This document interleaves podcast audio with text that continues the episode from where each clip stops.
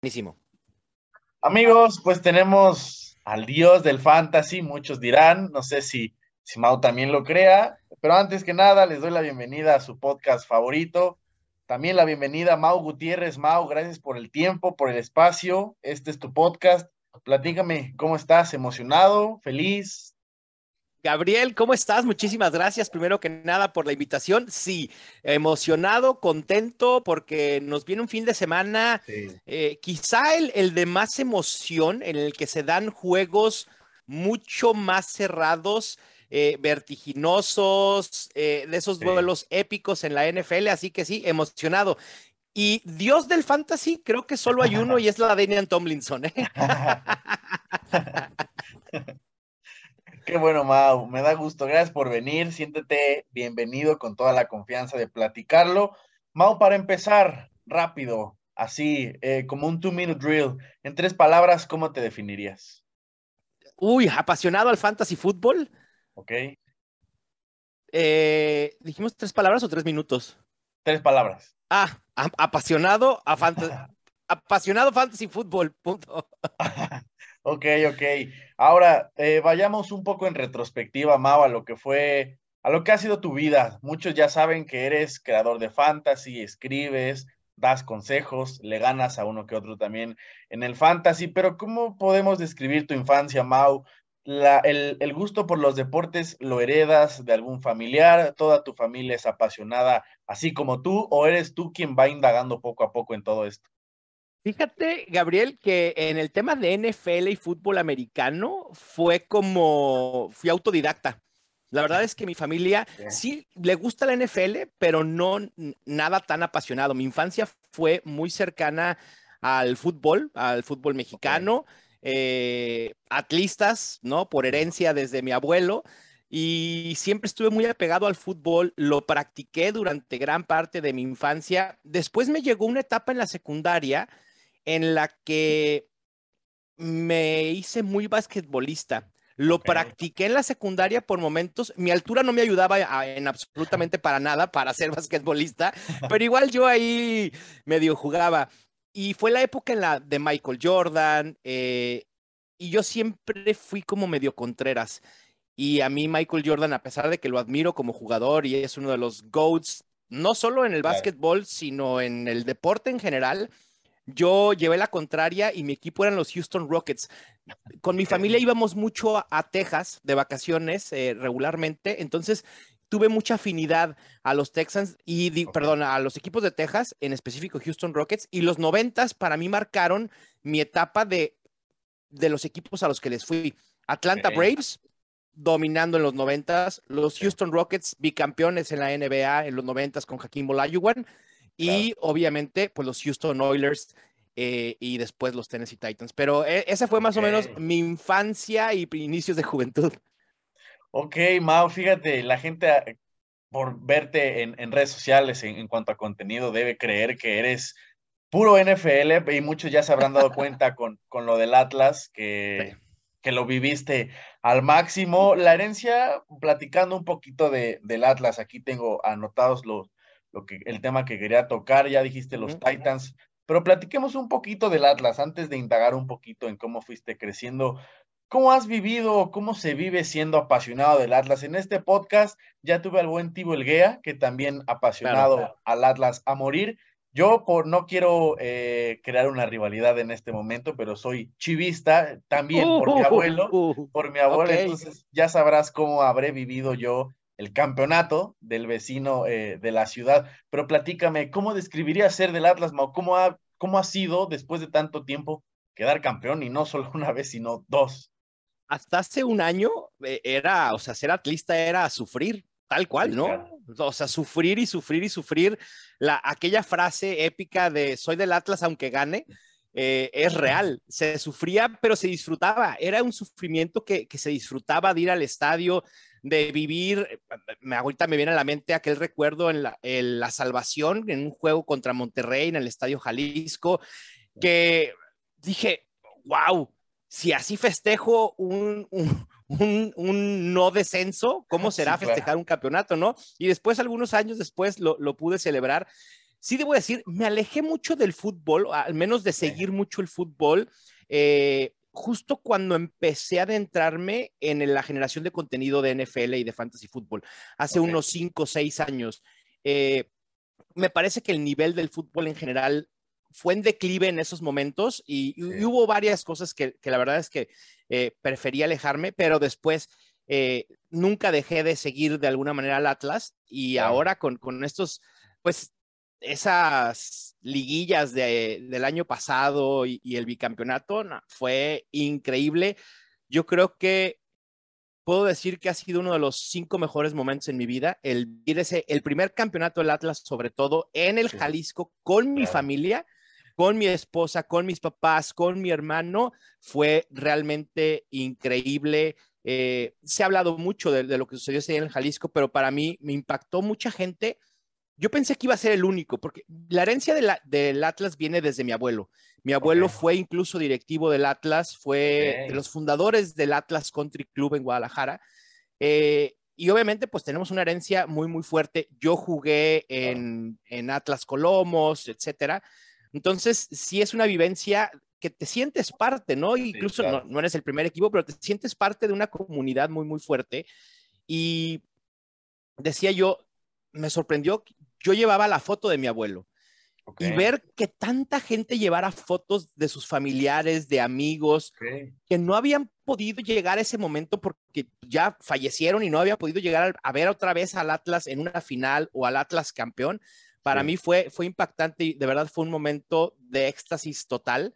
Eh, y como decíamos, no hay, o sea, lo puedes planear y puedes decir, uy, voy a hacer esto y lo otro el día que el Atlas quede campeón, eh, haces lo que te nace. Eh, sí, claro. Y la verdad es que fue, fue increíble, un momento de verdad épico en lo personal y bueno, para todos los atlistas, sin duda. Y fíjate, Maul, eh, digo, ya platicaste un poquito de, de, tus equipos, tienen algo en particular que no son esos equipos que mucha gente sigue o que quizás son los más populares, ¿no? De eso mucha gente cuando hablas de un deporte en especial, no sé, de la NFL, Dallas, San Francisco, Patriotas. Yo, por ejemplo, digo, le voy a las Chivas, que es popular, pero en, el fútbol americano le voy a Arizona, eh, en, el béisbol le voy a los Padres. Entonces son equipos que también no están acostumbrados a ganar. Y creo que en general, o en especial, esa sensación de de no saber cómo explicar lo que se siente apoyar a tus equipos, me imagino, y, yo te lo juro, también lo vivo así, es una forma inexplicable. Muchas veces la gente dice, ¿por qué estás tan picado en los deportes? Pero es que creo que no hay forma de explicarlo, ¿no crees? Sí, totalmente. A veces es inexplicable. Y sobre todo, como tú dices, yéndole a equipos que regularmente no suelen ganar campeonatos, ¿no? Porque es, es muy difícil justificar el, ¿por qué le vas a un equipo que nunca gana, que nunca has visto campeón a lo mejor? y es bien, bien difícil. A mí me pasó, como lo decía, una por Contreras, porque siempre le iba, normalmente tengo afinidad por el underdog, ¿no? Normalmente me, gusta irle al que tiene pocas posibilidades. Y en ese sentido me volví aficionado a mis equipos, pero en los noventas, bueno, los Oilers eran un equipazo, los Braves eran un equipazo. Eh, y quizá con los Braves rompí el molde un poco, pero después de los noventas, bueno, a pesar de que tuvieron buenas temporadas, vino una, una sequía muy, muy fuerte. Ok, oye, y ya, ya tocaste el tema ahora de, de, los que ahora son los, los Tennessee Titans. ¿Cómo es que ahora eres parte de, de, los Oilers? Ya platicaste que eres un poco más apegado por el hecho de que visitabas Texas, etcétera, etcétera. Este cambio de nombre, el cambio de equipo, quizás la ciudad, el ahora que compiten contra un equipo que es de Houston, de Texas como tal, y son rivales divisionales, que bueno, es muy joven los Texans y, y hacen todo lo, lo, que debería estar mal. ¿Cómo es que te apegas o, o cómo describirías ser ahora de los Titans? Digo, yo tengo 20 años, no puedo hablarte mucho de, de, que yo lo haya visto, pero mi papá le va a los Rams, entonces tengo muy presente el Super Bowl en repetición. ¿Cómo es tu pasión a los Titans, Mau? Ese tipo de derrotas también complicadas, el verlos llegar un pasito y quedarte tan cerca, esa parte también, ¿cómo la describirías tú?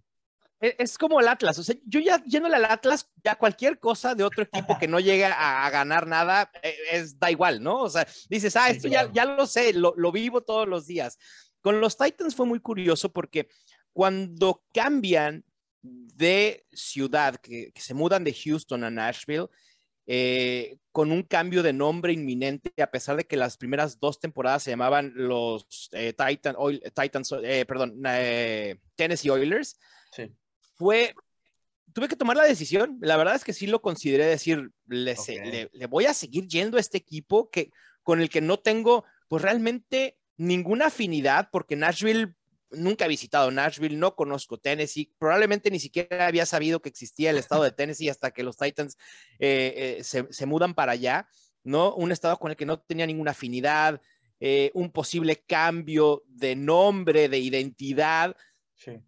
La verdad es que sí llegué a considerar decir, ya, este no es mi equipo, pero para mí eh, lo que me permitió seguir yendo a ese equipo fue que no borraron las estadísticas y los récords ah, de los Oilers cuando se mudan a los Titans. Hay que recordar, por ejemplo, cuando se muda los Browns y se convierten en los Ravens, borran absolutamente toda la historia de los Browns. Y eso luego permitió que los Browns pudieran renacer en la NFL y tomar todo ese legado que habían dejado. Con los Titans no. Por eso los Texans no pueden utilizar absolutamente nada que tenga que ver con los Oilers, por más que algunos jugadores lleguen al estadio usando jerseys de los Oilers. No es de ustedes, no lo usen, no lo usen.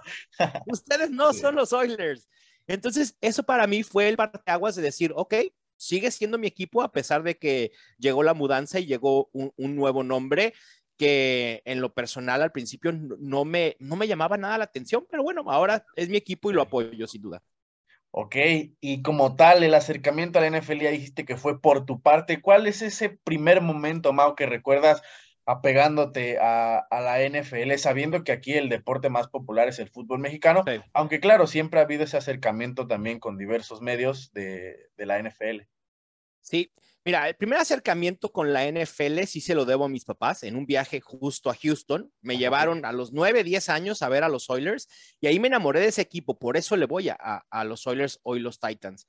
Pero te digo, mi familia no era de ah, juntémonos todos los domingos a ver la NFL. No, para nada, era muy esporádico, muy casual eh, el fanatismo. Y yo después, probablemente secundaria, prepa, empiezo a los domingos poner los juegos y me empieza a apasionar mucho el deporte. Y después hago la conexión de la NFL con el fantasy fútbol y después descubro, o bueno, conozco un grupo de amigos también muy apasionados a la NFL y al fantasy fútbol y eso hace que explote por completo eh, mi amor al deporte. Ok, Mau, antes de entrar sobre ese, sobre ese tema, vas creciendo, ya tocaste ese punto de, de la secundaria, la prepa, la etapa universitaria, Mau, ahí ya, ya estabas más grande, ya tenías más conciencia de los deportes. Si no estoy equivocado, estudiaste en, la UP, ¿estoy bien? derecho en la UP, nada que ver con lo que hago el día de hoy. ¿Cómo, ¿Cómo, recuerdas aquella etapa, Mau, sabiendo que ya lo dijiste, no es algo a lo que ahorita le, le emplees tu, tu, día a día eh, al 100%? ¿Cómo fue esa decisión de estudiar derecho y después de apegarte a otra línea completamente diferente? Al igual que el atlismo, el derecho es por herencia. Mi abuelo, ah, mi papá fueron, eh, son abogados, bueno, mi abuelo fue, mi, papá es abogado también, estudió derecho y siempre estuve muy apegado a, eso. Mi abuelo fue notario en Guadalajara y yo me acuerdo que mis veranos a veces era, hey, échenos la mano acá en la notaría y sacando copias, cosas así. Entonces siempre fui como muy, siempre estuvo muy de la mano mi, mi crecimiento con la abogacía. Entonces era como natural la decisión, además que me, apasionaba. Siempre fui muy de, ciencias sociales, eh, historia, eh, derecho y por ahí comunicaciones también en algún momento lo, consideré. Pero bueno, la verdad es que ya eh, siempre fui muy responsable en la escuela. Entonces, también creo que tomé una decisión muy responsable de decir, tengo el camino abierto en esta carrera por lo que han hecho mi, abuelo y mi papá, ¿por qué no aprovecharlo, no? Ya una oficina establecida donde yo podía ejercer y demás. Era, la verdad es que era una gran oportunidad y, la tomé. Ya en la universidad disfruté mucho mi etapa de, estudiante de Derecho, siempre fui muy ñoño. Entonces, eh, eh, pues sí, lo disfrutaba, me, me, apasionaba, pero ya cuando empiezo a ejercer abogacía es cuando me doy cuenta que realmente no era lo que me apasionaba. O sea, el estudio sí, pero ya ejercerlo la verdad es que no. E, es una vida complicada, es mucho estrés, mucha responsabilidad lo que, lo que debes de hacer como, como abogado y era algo que la verdad es que no, no disfrutaba. Me gustaba más, debo decir, una vida más relajada, sin tanta responsabilidad y fue cuando comienzo a explorar el generar contenido de NFL, primero como hobby y después ya como una oportunidad para, para dedicarme a esto. Mau, si tuviéramos una máquina del tiempo y regresáramos a esa etapa donde ibas a elegir qué estudiar, ¿te atreverías a elegir otra cosa? No, volvería, volvería a estudiar Derecho. Sinceramente, eh, a pesar, insisto, de que nada tiene que ver lo que hoy hago con, con Derecho. Sí, claro. para mí la universidad, la etapa universitaria es bien importante porque te da muchas herramientas, no, no de la propia materia de estudio, sino en términos de responsabilidad, de compromiso con lo que estás haciendo. O sea, te aprendes muchas cosas, ¿no? Maestros, tuve maestros muy, muy buenos, otros muy, muy malos, pero en general creo que aprendes muchas cosas y la, universidad te da herramientas para poder ser lo que tú quieras ser eventualmente eh, en un futuro, tenga o no que ver con lo que estudias. Volvería a estudiar derecho, sin duda. Ok, y sí creo que va sobre, sobre el punto, creo que te prepara como persona, más que tienes que estar listo para lo que es el mundo real, porque uno entra con 18, 19, 20 años a la universidad creyendo que todo es fácil y ya cuando te llega el primer golpe de realidad, creo que es lo que, lo que la universidad te, te alista. Y bueno, Mau, ya platicaste, empiezas a, a crecer, ya no te gustó tanto ejercer como abogado. ¿Cómo fue esa primera decisión de empezar a, crear eh, contenido de NFL como hobby? Y si fue solo o fue con los mismos amigos con los que me platicas? Eh, no, de hecho fue, fue solo. Eh, yo siempre traía, siempre me, gustó escribir, me gustó investigar, analizar, ¿no? Y ya muy metido en la NFL y el fantasy fútbol, veo en, no sé si fue Twitter, Internet, no me acuerdo, una convocatoria de una página que se llamaba Grada Central, donde estaban buscando aficionados que querían escribir de, NFL. Y dije, ah, puede ser una, un buen hobby, ¿no? Escribir de NFL y a ver hasta dónde llega esto. Jamás pensé eh, en ese momento que sería algo a lo que me pudiera dedicar, sinceramente. O sea, lo hice meramente de hobby eh, y esta etapa con Grada Central duró unos dos años probablemente. Y obviamente a base de dedicación, de mucho esfuerzo, compromiso, me convertí en el escritor más regular de la página, en el que nunca faltaba con su artículo semanal, a la hora que me lo pedían, con, muy puntual con las entregas, etcétera, etcétera, etcétera. Después esta página, eh, justo yo creo que unos meses antes de que iba a desaparecer, le dije, oigan, ¿por qué no? Como parte de esta también, una parte propositiva que creo que es bien importante en nuestro medio, de estar proponiendo cosas, aunque no te lo pidan. Eh, dije, ¿por qué no abrimos una sección de fantasy fútbol? Nadie está escribiendo de fantasy fútbol en español. Me dicen, ¿sabes qué? Es muy buena idea, pero vamos a cerrar el sitio. El sitio me lo quisieron dejar a mí, pero la verdad es que financieramente no me convenía. Eh, el, el, precio que se puso a la página no lo podía pagar en ese momento y y ahí es cuando decido justamente, me quedo sin foro para escribir y digo, ¿qué hago? Yo ya, ya estaba mucho más metido en fantasy que en NFL, aunque yo escribía de NFL, pero yo, yo tenía ese feeling de que el fantasy fútbol eventualmente podía explotar como ya lo había hecho en Estados Unidos en el mercado latinoamericano y dije, no, tengo que hacer algo enfocado a fantasy fútbol y ahí después de varios meses eh, surge Estadio Fantasy. Ok, o sea, entonces estamos hablando de qué año fue. Uy, ya hace ocho años. Eh, estamos 2022, por ahí de 2000. 14, 13. 14, ajá, 2013, 2014, 2015. Ok, ok, y entonces yo, yo la verdad es que recuerdo muy poco el fantasy, pero y también nada es comparable a lo que es ahorita y las herramientas que hay para evaluar, para utilizar, para jugar, etcétera, para escribir y platicar. ¿Cómo era el fantasy hace ocho años, o hace diez años que, tú lo veías en, en, Estados Unidos y decías, yo quiero traer esto para acá y convertirlo o, hacerlo a mi, a mi forma para que explote?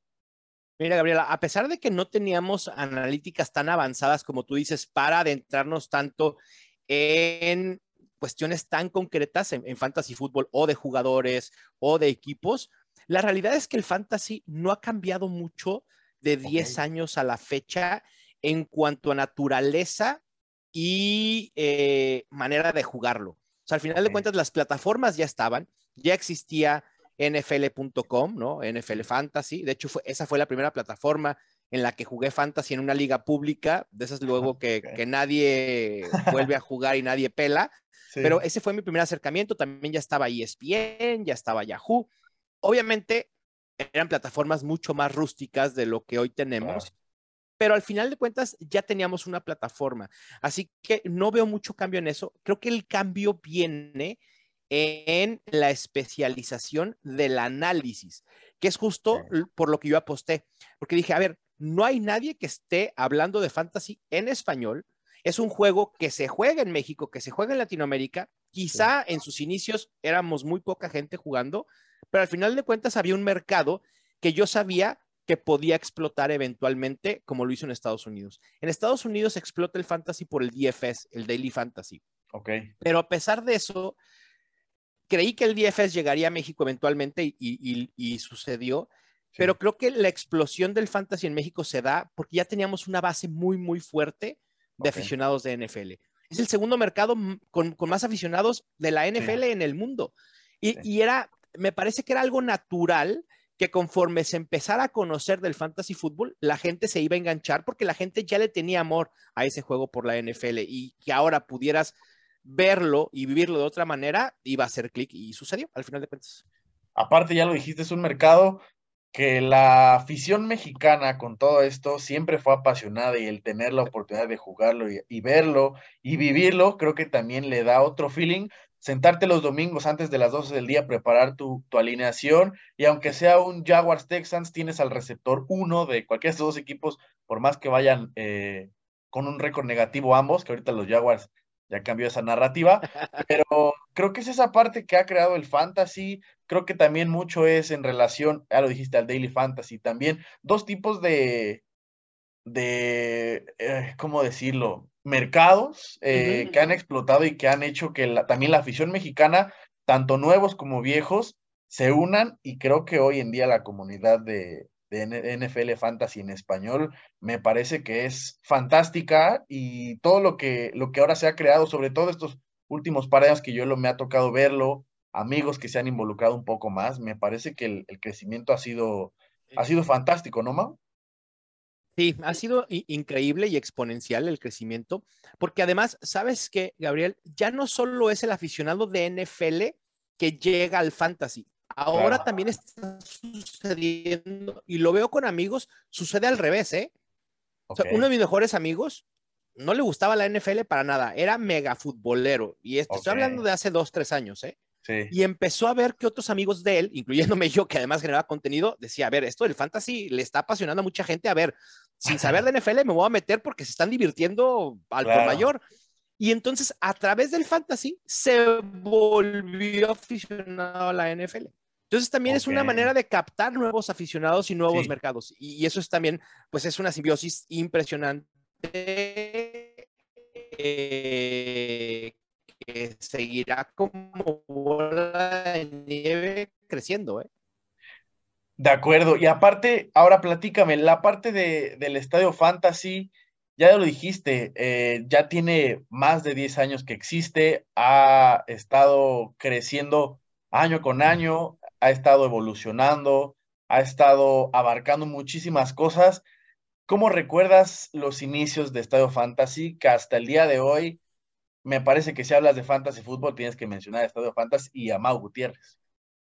Muchas gracias, Gabriel. No fue fácil porque yo, sin noción de cómo armar un sitio web, bueno, sin noción de nada más que, porque incluso en grada central ni siquiera yo subía mis artículos, lo, mandaba mi artículo en un documento de Word y ellos se encargaban de subirlo. O sea, yo realmente no hacía nada más que escribir. Fue un paso complicado, un reto importante y, y si obviamente sí contraté a alguien que me desarrollara el sitio, porque yo no lo podía hacer, pero tenía ganas de hacerlo. Decía, a ver, a mí déjenmelo listo y yo lo nutro Veo la manera de aprender cómo nutrir un sitio web y, así ha ido creciendo y así inició. Fue todo un reto, eh, pero lo solventé de manera autodidacta y, viendo miles de tutoriales, eh, regándola en muchas ocasiones. Mm. Pero bueno, así sucedió, así inició Estadio Fantasy. En su inicio era solo texto y ahora pues ya tenemos formatos en video. El podcast fue un segundo paso muy importante, el Estadio Fantasy Podcast. Eh, también mucho viendo lo que sucedía en, la comunidad o en la industria del fantasy fútbol en Estados Unidos, donde el podcast era bien importante. Dije, esto también lo tenemos que hacer porque si no, vamos a quedar desfasados, ¿no? Y ahora el texto, pues realmente ya se ve hasta anticuado en cuanto a generación de contenido se refiere, pero, pero bueno, todo es evolución y todo es cambio y hay que adaptarnos a lo que el consumidor pide, ¿no? Sí, claro, y en esta misma evolución, Mau, eh, al principio eras tú solo quien escribía, fuiste jalando gente o cómo fue que se da la, evolución de, de Estadio Yo creo Que los primeros seis años de Estadio Fantasy era, yo hacía absolutamente todo. Escribía, editaba, publicaba, todo, todo, todo, todo, redes sociales, absolutamente todo. Y a la fecha sigo haciendo casi todo, ¿eh? debo decirlo, ¿eh? sobre, todo, sobre todo en Estadio Fantasy. Ya en, en, la parte de NFL Fans en español sí tengo ya un equipo eh, que, me apoya, que me apoya mucho, pero en el tema de Estadio Fantasy sigue siendo, a pesar de que tengo ya eh, personas que me ayudan con los artículos, con el contenido a generarlos, yo sigo siendo eh, la cabeza en la parte de edición, publicación y redes sociales. Sí creo que ya es momento de, integrar, a lo mejor hacer un grupo de trabajo porque eh, el, pues la carga de trabajo, mucha gente dice, ah, hablas de fantasy fútbol, qué difícil puede ser. Qué fácil, la, verdad es, la verdad es que es un, trabajo que yo siempre vi, bueno, no un trabajo, es, es una generación de contenido, como en general creo que todos los contenidos, todos los que generamos contenido lo sabemos y quizá la gente que no lo hace probablemente no pueda percibir todo el trabajo que se hace detrás de ponerte enfrente de una cámara y un micrófono a hablar.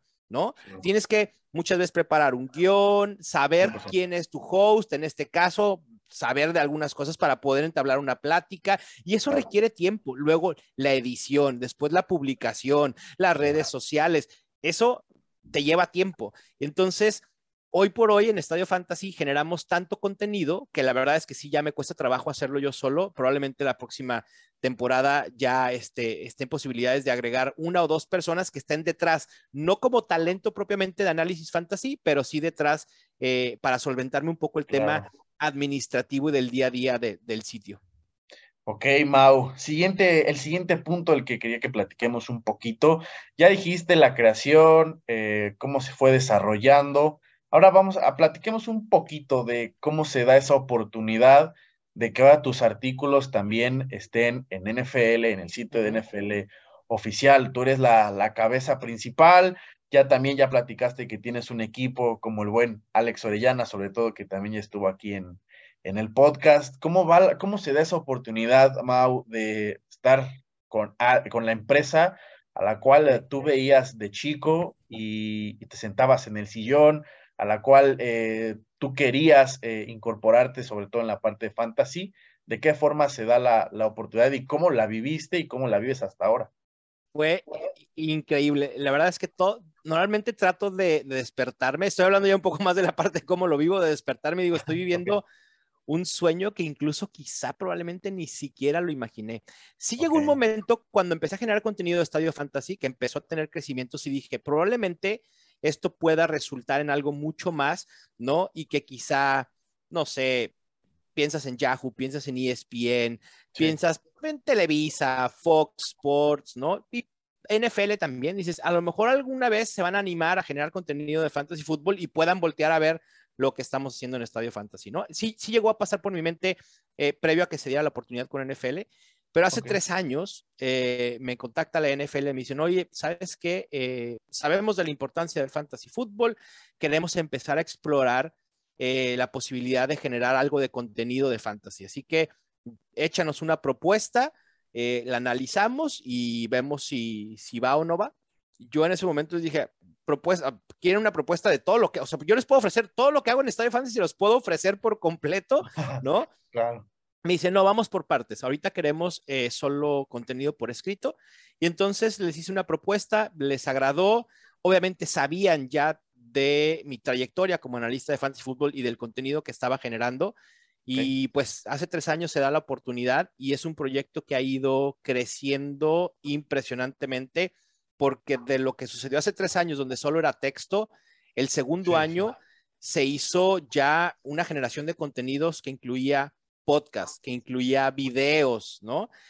Y este tercer año el crecimiento fue aún mayor porque ya se me permitió tener un equipo con un community manager porque abrimos, decidimos que para poder amplificar más o llegar a más personas teníamos que separar las cuentas de institucionales de NFL México y de Fantasy Football. Oh, ah, Entonces, decidimos hacer el Twitter de NFL Fantasy en español. Eh, contacté a Alex Orellana, lo conocía perfectamente y se une al equipo como community manager. Marion Tiveros como editor de video. Eh, hay gente dentro de la NFL en diseño, en marketing, que pues apoya y hace un grupo perfecto. Además, también de los analistas que tenemos, como Adrián eh, Alpanseque, que escribe Héroes y Villanos, Gema Martínez, que se avienta las gemas ocultas de la semana, Chato Romero con los waivers y su chart. Entonces, la verdad es que la NFL me permitió armar un muy buen grupo y mucho más rápido de lo que yo creí. Esto creció a, rangos que de verdad yo no lo esperaba, porque también llegó un momento, Gabriel, en que dije, a ver, sí, soy cabeza yo de este proyecto, pero no quiero todo para mí, quiero darle oportunidad a gente que está interesada en generar contenidos.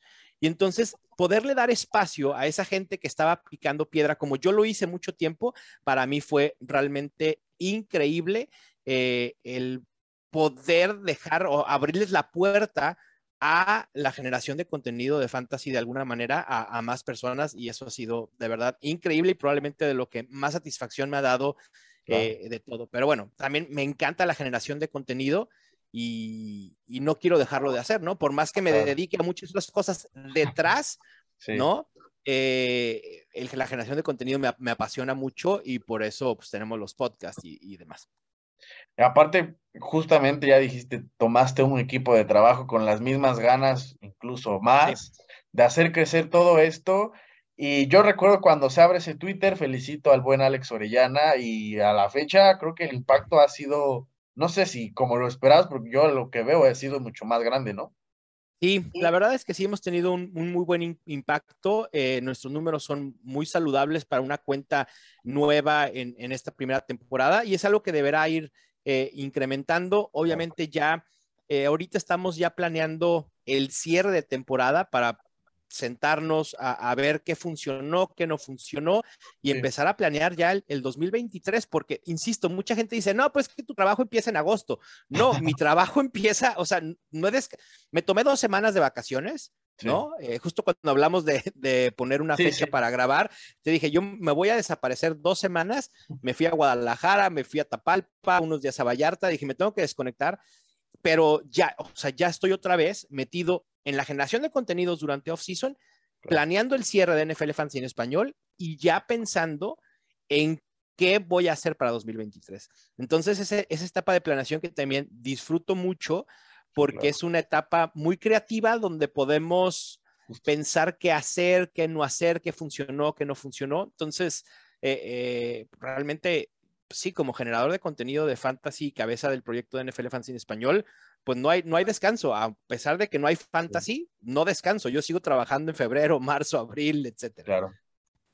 Mau, sobre esa misma línea, estábamos platicando sobre la parte creativa, que a veces es una parte, no sé cómo lo veas tú, por ejemplo, yo te lo platico desde mi podcast, que literalmente soy yo, y tengo que estar pensando en ideas, invitados, nuevas cosas, sobre todo para no volver eh, un producto monótono, ¿sabes? Que la gente vea que hay nuevas cosas, nuevas intenciones, para que no se, se acostumbren siempre a lo mismo. Tu parte creativa, eh, Mau, ¿cómo llega? ¿Te tomas unos días tú solo? ¿Te sientas? Eh, ¿Te despiertas temprano? ¿Tienes algo en específico que te ayude abrir la mente y jalar nuevas ideas? ¿Lo haces en equipo? ¿De qué forma Mau Gutiérrez jala nuevas ideas para seguir creando todo lo que ya platicamos que creas?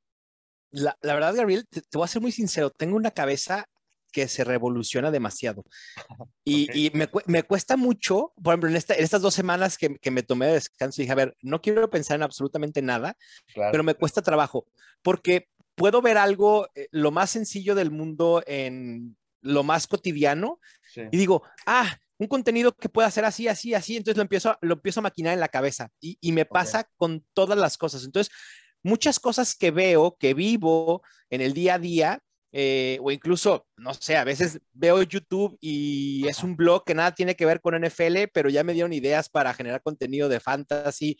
Entonces, la verdad es que creo que mi mente no descansa y en cualquier momento es bueno para ponerme de creativo. Si llega el momento en el que dices, a ver, sí, me tengo que relajar y pensar exclusivamente en, en o sea, ponerte creativo, ¿no? Y, como que eh, quitarte el ruido que puede haber y de enfocar, porque también a veces con una mente tan revolucionada tienes mil ideas que no todas son buenas por, por sí. Entonces Tienes, que, tienes que enfocarte y saber muy bien cuáles son los objetivos, ¿no? Entonces, eh, no tengo como un momento así de, ah, ahorita me voy a poner creativo. No, sinceramente es... pasa? Cualquier momento es bueno, sí. Por ejemplo, alguna vez, y es todavía un proyecto que tengo, eh, que tengo todavía como que ganas de hacer, pero a veces me falta también tiempo para, para poder aterrizar, ¿no? Eso es, que tiene que ver con Star Wars y, y Fantasy. Ok, cierto, sí, sí, sí. Entonces, eh, digo, tengo el Helm Me Mau, que también surge como una idea de, de, amalgamar dos de mis pasiones, que son Star Wars y el Fantasy, pero eh, el, el, video que tenía en mente más o menos, probablemente ya no lo vaya a hacer, pero, pero bueno, y por eso lo digo, es comparar los jugadores de Fantasy con las películas, con las nueve películas de, de Star Wars. Ok. Entonces, tomar elementos como describir la película de Star Wars, no o sea, New Hope es así, así, así, como este jugador de fantasy, así, así. Eh, a, ese tipo de ideas, así me llegan recurrentemente y por eso a veces digo, no, ya. porque también sé mis limitaciones y creo que es algo bien importante, porque por, por, creatividad y por querer generar contenidos, o sea, yo pudiera generar contenidos, uff, muchos, pero no me da el tiempo. Y luego llego, llega un momento, si, sé que si me saturo, después voy a dejar de disfrutarlo. Entonces prefiero saber qué puedo hacer y hacerlo bien, ¿no? Que, que, abarcar demasiadas cosas y que algo quede mal, porque también sí soy muy exigente conmigo mismo en cuanto a calidad, en cuanto a contenidos, eh, en cuanto a tomarlo, a pesar de que el fantasy fútbol es un juego, me gusta al menos mi parte hacerla de manera seria, ¿no? Claro. Eh, digo, puede ser chistosa, puede ser divertida, pero tomarlo con seriedad con lo que estás haciendo. Entonces, eh, pues sí, así son mis procesos creativos. De, repente llegan y, luego se van. A veces luego no anoto nada y la idea nada más llegó y se fue. normalmente, sí. normalmente sí suelo apuntar, ¿no? Por ejemplo, ya tuve mi propia lluvia, de ideas de, por ejemplo, el Estadio Fantasy Podcast, de lo que quiero para de febrero a, probablemente mayo o junio. Ok. Y en ese caso, lo que hago es ver del año pasado, de otros años, qué contenidos funcionaron y cuáles no. Y los que sí funcionaron, lo repito, el, formato no, o sea, hablar de agencia libre, ah, la gente quiere saber de agencia libre, sí, le gustó mucho el podcast de agencia libre en términos fantasy o el impacto fantasy de la agencia libre, entonces lo vuelvo a hacer obviamente esa temporada. Eh, las que no, trato de darles un twist o de plano cambiarlas por completo. Y además también, Gabriel, encontrar nuevas maneras de seguir vigente. Hoy tengo dos series de contenidos, porque ahorita la gente me dice, es que, ¿y, en enero qué haces? ¿Y en febrero qué vas a hacer? Es que puedo hablar de fantasy todo el año, o sea, todo hay, todo implica fantasy. Lo que sucedió en el Jaguars contra los Chargers va a tener implicaciones fantasy o podemos tomar notas para aplicarlas en 2023 y otros dos contenidos muy casuales. Estoy justamente ahorita haciendo unboxing de cartitas del álbum Panini. Claro, claro. Entonces, de los jugadores que salen, de los jugadores que salen, voy hablando de ellos de Fantasy para 2023 o para Dynasty. Y también acabo de, eh, justo ayer, acabo de debutar un contenido que se llama Historia Fantasy, donde platico datos históricos de fantasy fútbol. El día de ayer fue las cinco mejores actuaciones en la historia en una semana para running backs y quarterbacks, que quizá, pues es, es es un contenido que quizá no tenga mucha utilidad en cuanto a análisis se refiere, pero al final de cuentas, pues es contenido que puede ser interesante para alguien eventualmente. No, aparte la gente al escuchar eh, esa historia puede decir, ah, no mames, yo tenía este jugador hace cuatro años y me ayudó a ganar una liga, no sé. Exacto, totalmente. De Alvin Camara en Navidad, que se acuerda la gente de los zapatos y de los puntos, etcétera. Y creo que es algo, y aparte a la gente le gustan las historias, entonces me parece, me parece una buena, una buena oportunidad. Mau, antes de cambiar eh, el punto, te iba a preguntar justo una palabra que mencionaste, sofocarte. ¿En algún punto te has sentido un poco atado, frustrado, sofocado de tanto trabajo? ¿Pasa eh, por tu mente muchas veces o ocurre espontáneamente? Sí, sí pasa, ¿eh? ¿eh? El agotamiento, sobre todo, ¿sabes cuándo pasa? Al menos a mí y creo que a varios generadores de contenido de fantasy fútbol nos pasa en la temporada regular. Los contenidos de temporada regular no tienes mucho espacio para dónde hacerte, porque es waivers, es consejos de a quién alinear o sentar, ¿no? Y algún rankings y alguno que otro por ahí de sleepers, ¿no? E, ese es básicamente el espectro de contenidos que se generan en fantasy en una temporada regular. Ya para la semana 15, 16, la verdad es que sí se vuelve pesado porque a pesar de que hablas de jugadores diferentes, el contenido en su estructura es el mismo. Entonces, hacerlo durante semana, semana, semana, 15, 16 semanas, sí se vuelve eh, agotador, pero al final de cuentas eh, se hace con mucho cariño y con mucho esfuerzo. Eh, pero sí, llega un momento, justo por eso ya semana 18 yo ya dije, ya, necesito descansar, vámonos dos semanas de vacaciones, porque sí te puede llegar un burnout eh, considerable. Pero bueno, también es, es cuestión de, de manejarlo, ¿no? Sí, claro. Yo te digo, suelo ser muy responsable. Yo al estar en, en, horario del Pacífico, y eso ha sido un tema con el que tengo que lidiar, sí, a veces hay, hay, semanas en las que digo, ah, me levanté a las 6 de la mañana y ya son las 8 en el horario del centro. Las 8, Entonces ya voy tarde. Yo a veces estoy ya a las seis y media frente a la computadora trabajando. Sí, Entonces, sí, es, es complicado. También hace dos años eh, yo era muy de, en temporada regular, me pedían mucho grabar en las noches, sobre todo en podcast invitados, en la cueva del fan. A veces cuando yo quería invitar a alguien en Estadio Fantasy, digo, entiendo que no todos podemos disponer de nuestro tiempo y mucha de la gente que genera contenido tiene otro trabajo que en la mañana o en la tarde y la noche es la el único momento en el que puede eh, grabar. Y la verdad es que desde hace dos años dije, puedo aceptar invitaciones, pero las menos, porque si no, mi horario de trabajo se iba de 6 de la mañana a 9, 10 de la noche. Entonces no descansaba. Quité esa parte de, grabar en la noche. Eh, y sí extraño estar en otros podcasts durante temporada regular, pero fue una decisión que tuve que hacer porque si no, pues ese agotamiento iba a ser mucho mayor. Sí, claro, iba a pegar, iba a pasar factura. Y fíjate lo del horario, eh, me, estás en Mexicali, ¿no? Sí, vivo en Mexicali, así es. Ok, porque a mí me pasó, yo nunca había ido a Mexicali y el año pasado para el draft fui con el buen Jorge Torres con piloto fútbol. Con piloto, sí, claro, sí, sí. Ándale, entonces yo cuando me veían, yo eran las cuatro y media, sentía que eran como las seis y media, siete, y él les dice, no, pues no tengo sueño, y allá, no, ¿por qué estás despierto? Y era, acá eran allá eran las once y acá ya era la una, dos, claro. entonces sí era complicado, y sí había escuchado que desde muy temprano estabas ya con tu café y listo para, para empezar a hacer cosas. Y Mau, eso mismo me lleva a platicar un poquito sobre ser miembro de la Fantasy Sports Writer Association. Para la gente que no lo sabe, ¿qué es Mau? ¿Qué implica? ¿Y cómo llegas a, estar lo que es ahora la FSWA? Mira, la Fantasy Sports Writer Association fue una asociación con la que yo di después de eh, empezar a generar eh, relación con generadores de contenido en Estados Unidos al, final de cuentas, Estados Unidos sigue siendo, eh, pues, pilar en la generación de contenidos de fantasy fútbol. Claro. Eh, y entonces vi que existía esta, esta asociación, Es una asociación, ya no solo, bueno, el nombre es de escritores porque, insisto, antes el fantasy fútbol era solo escribir, ¿no? Hace 10, 15 años era solo escribir y era solo artículos porque no pensábamos en el formato de video, el podcast todavía no había explotado. Entonces, ahora quizás sería la Fantasy Sports Generator Content Association, probablemente. Es una asociación de generadores de contenido que tiene de la industria del fantasy fútbol.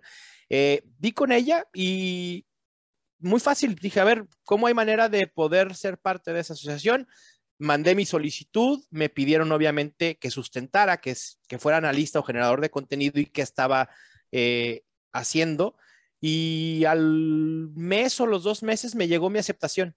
Eh, entonces ya tengo, probablemente ya tenga unos seis años como parte de la Fantasy Sports Writers Association. Incluso en el 2021 el año pasado fuimos, yo que, digo, no lo sé, pero bueno, sí lo sé, pero no, no estoy 100% seguro, pero 99% seguro que fuimos el NFL Fantasy en español, el primer medio en español en fantasy en ser nominado para un premio de la Fantasy Sports Rights Association. Nos nominaron entre los cinco candidatos a mejor video en formato corto por el Startem Sitem en 2021. No lo ganamos, pero ya el hecho de, ser considerados para nosotros fue de verdad importantísimo. Eh, y saber que, vamos por buen camino en, cuanto a generación de contenido se refiere. Así que sí, ha sido también esa parte importante. Y además me permitió estar en la Fantasy Sports Association, hacer muchas relaciones con gente de Estados Unidos que hoy considero, considero amigos. La verdad es que también he hecho muchos amigos en, eh, eh, en esta industria. No, y lo importante de asociarte con gente que sabe y llevar eso a una amistad, creo que es lo padre. Al final de cuentas, estamos eh, relacionados por medio del deporte. Ya después implica eh, el fantasy fútbol, pero el deporte creo que sí deja las, unas grandes amistades, ya sea como contenido, etcétera, etcétera, etcétera. Mau, ya que seguimos hablando de fantasy antes de cambiar de tema, eso mismo, por ahí yo había visto fotos eh, yendo tú ya coberturas de Super Bowl, Ah, eh, no sé si te acuerdas que nos vimos por ahí en, uno de los eventos en Arizona, que estábamos formados para la foto con, con Rolly Cantú, no sé si te acuerdas, ahí en el Chile. Ah, claro, sí, sí, sí, eh, para el NFL Mexico Game, sí, por supuesto. Ándale, el juego de NFL Mexico Game, todos estos eh, eventos importantes, ahora ya vas como parte del equipo de NFL. ¿Cómo lo vives tú, el Super Bowl en el SoFi Stadium? ¿Alguna vez ya me dijiste que no lo imaginabas, pero en retrospectiva, cuando te sentabas ahora cómo se siente ya ser parte del equipo al que mandan a ver el partido en vivo. Gabriel, la emoción creo que nunca es eh, el día que yo pierda la emoción por ir a una cobertura, sea de Super Bowl o sea de cualquier juego, claro. ese día me voy a sentar y voy a decir, ¿quiero seguir haciendo esto? Ok. La emoción, el nervio, eh, el entusiasmo, eh, la antelación con la que vives ese tipo de cosas eh, es increíble. Mis coberturas en Super Bowl empezaron en semanas previas al Super Bowl. Todo lo que pasa de lunes a sábado en una semana del Super Bowl. Mi primera cobertura fue justo en Arizona, en aquel Super Bowl entre Seahawks y los Patriots.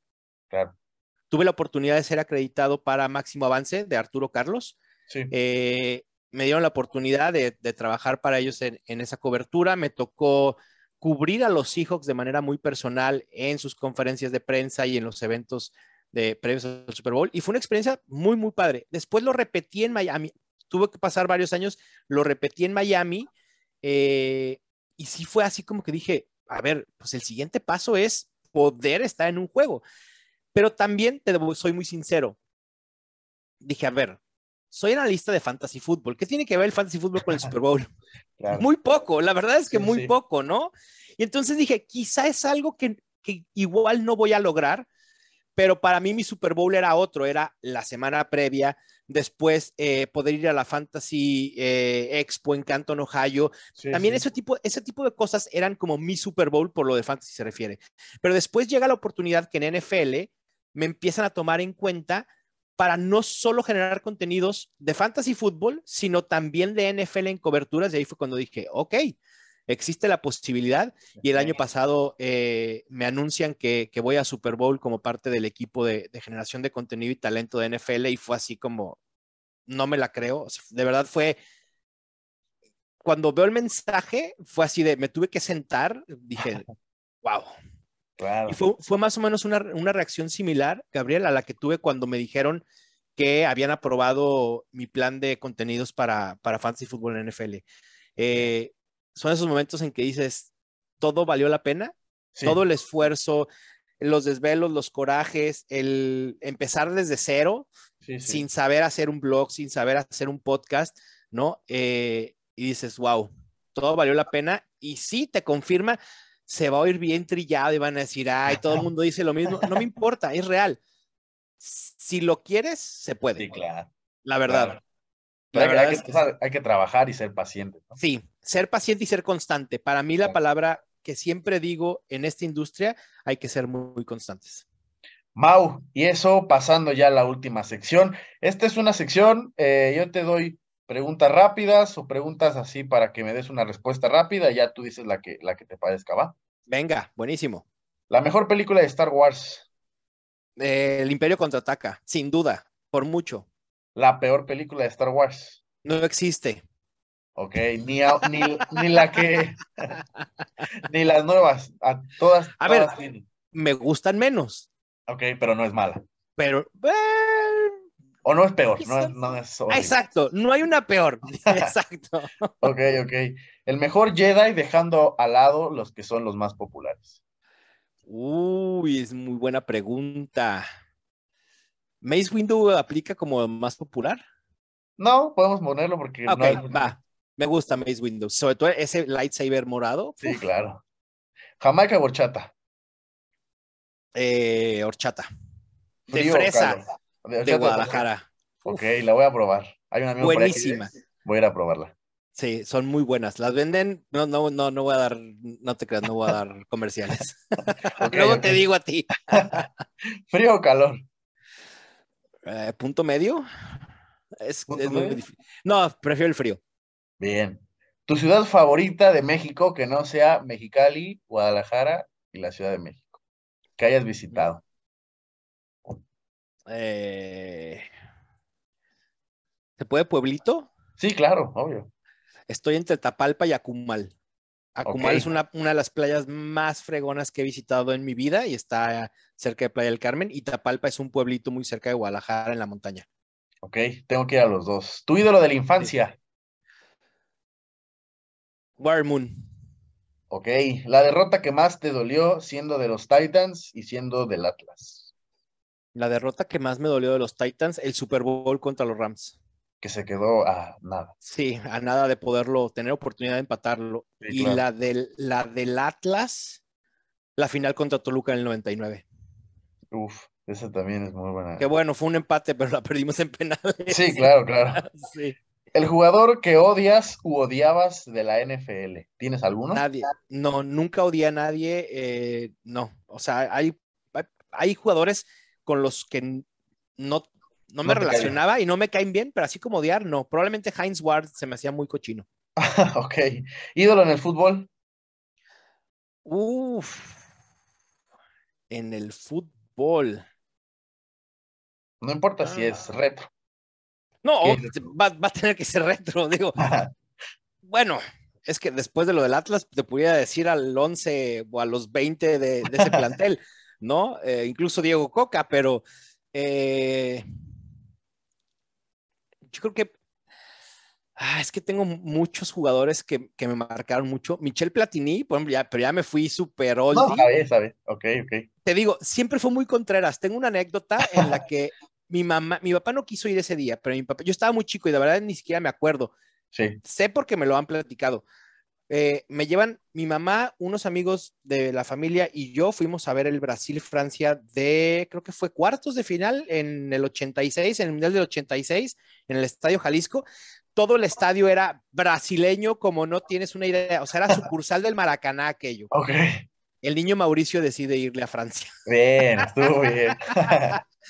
Sí, Aparte- entonces mi- Todos callados en un gol de Francia y tú gritándolo a... sí, sí, es, y todo el mundo me volteaba a ver así como, bueno, y este infiltrado, claro. ¿de dónde vino, no? Este, También Berizo, por ejemplo, de la etapa de, atli- de, de atlista, Berizo, uff, era jugadorazo, me, me gustaba muchísimo. De hecho, yo usé mucho tiempo el 2 cuando Ah, jugué ¿sí? en, At- en Atlas Colomos por Berizo. Ok. Pastor o suadero. Pastor, por 100%. mucho. Bien. Sí, sí, sí. Playa o montaña. Ah, es, es bien difícil decidir, Sí, pero playa. El, el mar tiene algo que me llama muchísimo la atención. Ok. Ya te dije que soy chiva, así que esta pregunta va con jiribilla. Omar Bravo en una palabra. Salvador, Ok. ¿Quién va a llegar al Super Bowl y quién lo va a ganar? ¿quién va a llegar al Super Bowl? Creo que del lado de la nacional lo tengo relativamente claro y creo que es Philadelphia Eagles. Del lado de la americana tengo dos candidatos, son Bills o Bengals. Creo que los Chiefs van a perder el- el- la final de conferencia. Eh, en mi Super Bowl Challenge fui con los Bills, pero ahora creo que veo más fuerte a los Bengals. También voy con. Justo ese es mi Super Bowl también, Bengals, ¿Y, Filadelfia. y quién lo gana? Ah, me gustaría que lo ganaran los Bengals ahora. Bien, ok. Es eh, cábala con la gorra, ¿no? Sí, exacto, por eso la gorra de los Bengals, que justo es la del Super Bowl pasado. Sí, Ya, claro. Sí, sí, sí, de los Rams, ¿no? Sí. Un Quería jugador. comprar, quería comprar un jersey Sí. de Joe Mixon, pero estaba muy caro. Me, me- me conformé con la gorra. Qué bueno, ya por allá, la gente que te conoce, sabes que eres el principal partidario de, de la Mixon manía, ¿no? Ah, Exactamente. Mau, un jugador sobrevalorado de la NFL. Sobrevalorado. Mm. Ah, qué difícil. Sobrevalorado de la NFL. Está muy difícil. Haces preguntas muy difíciles, Gabriel. es que esta es una, la última sección. Eh, voy a decir eh, Ezekiel Elliott. Ok, me gusta. Buena respuesta. Un jugador infravalorado que crees que no se le da el mérito que debería. Es que estas preguntas siempre pienso en fantasy automáticamente. No importa, podemos involucrar el fantasy. Ra Ramondre Stevenson. No De se le da el crédito que merece. Ok, el mejor Super Bowl que has visto. El mejor Super Bowl que he visto, el comeback de los Patriots frente a los Falcons. O sea que eh, lo vi en la tele, ¿no? Obviamente. sí, claro, claro. Ese comeback fue impresionante. Ryan Tannehill es, es el futuro a dos o tres años en los Titans, ¿sí o no? No, rotundo no. ¿Botana favorita? Mm. Soy muy de botanas, pero no tengo una así como favorita. ¿O la que más comes? Papitas, yo creo. Ok, de las que sean. Sí, sí, Ok. puedo, la verdad es que soy muy papero y las, las que sean, digo, hay algunas que sí no me gustan y algunas que me gustan más. Ok. Luego tengo gustos muy raros como el, los fritos chorizo chipotle, que a nadie le gusta. A mí sí me gustan esos, son Ah, muy sí, buenos. son muy buenos. Sí, son buenos, sí. Incluso diría que son mejor que los amarillos. Sí, yo también creo, ¿eh? Sí. Bien, me gusta, Mao. Top 5 para el próximo año en Fantasy. Ok, es buena pregunta. Sin orden en particular, Sí, Christian. McCaffrey, Saquon Barkley, Justin Jefferson, Jamar Chase. Y en el quinto estoy pensando o poner otro running back o meter a Travis Kelsey. Ok, otro running back que podría ser quién. ¿Cualquiera? running back, no, pudiera ser. Henry. eh, ah, Derrick Henry. Eckler. tengo, tengo dos temporadas, Gabriel, Ah. equivocándome con, Austin- con, con Derrick Henry. Y decir, va a venir el bajón, va a venir el bajón y el Sí, bajón no, no, no. llega. Y creo Sí. que si este año estoy del otro lado, entonces sí va a llegar el bajón. Entonces prefiero sí, sí. decir que, que va a haber bajón otra vez. Eh, creo que sí puede ser Austin Eckler. Ok.